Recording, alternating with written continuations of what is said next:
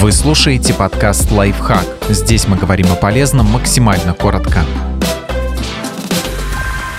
8 фактов, которыми интроверты хотели бы поделиться со своими начальниками и коллегами. Возможно, вы узнаете в них себя или лучше поймете окружающих. Главное различие между интровертами и экстравертами состоит в том, что первые подзаряжаются в тишине и одиночестве, а вторые в компании. Издание HuffPost спросило своих читателей-интровертов, в каких ситуациях на работе им не хватает понимания со стороны коллег и начальства. И вот что они рассказали.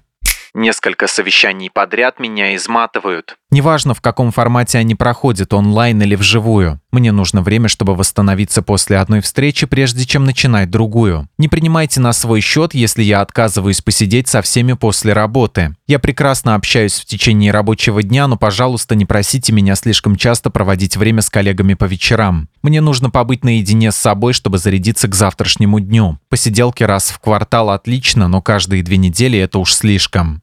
Я могу сделать гораздо больше, если на работе у меня есть собственное пространство. Офис без кабинетов для меня гарантия дискомфорта и непродуктивного труда. Каждый раз, когда меня отвлекают, мне приходится тратить массу времени и сил, чтобы снова настроиться на работу. В итоге я еще и волнуюсь из-за дедлайнов.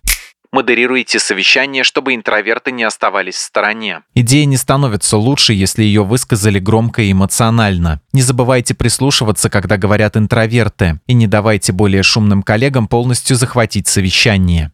Мне нужно время, чтобы переключиться с одной задачи на другую. Если я занимаюсь каким-то делом и мне вдруг задают вопрос, я не сразу могу ответить. Дело не в некомпетентности. Мой мозг просто дольше переключается.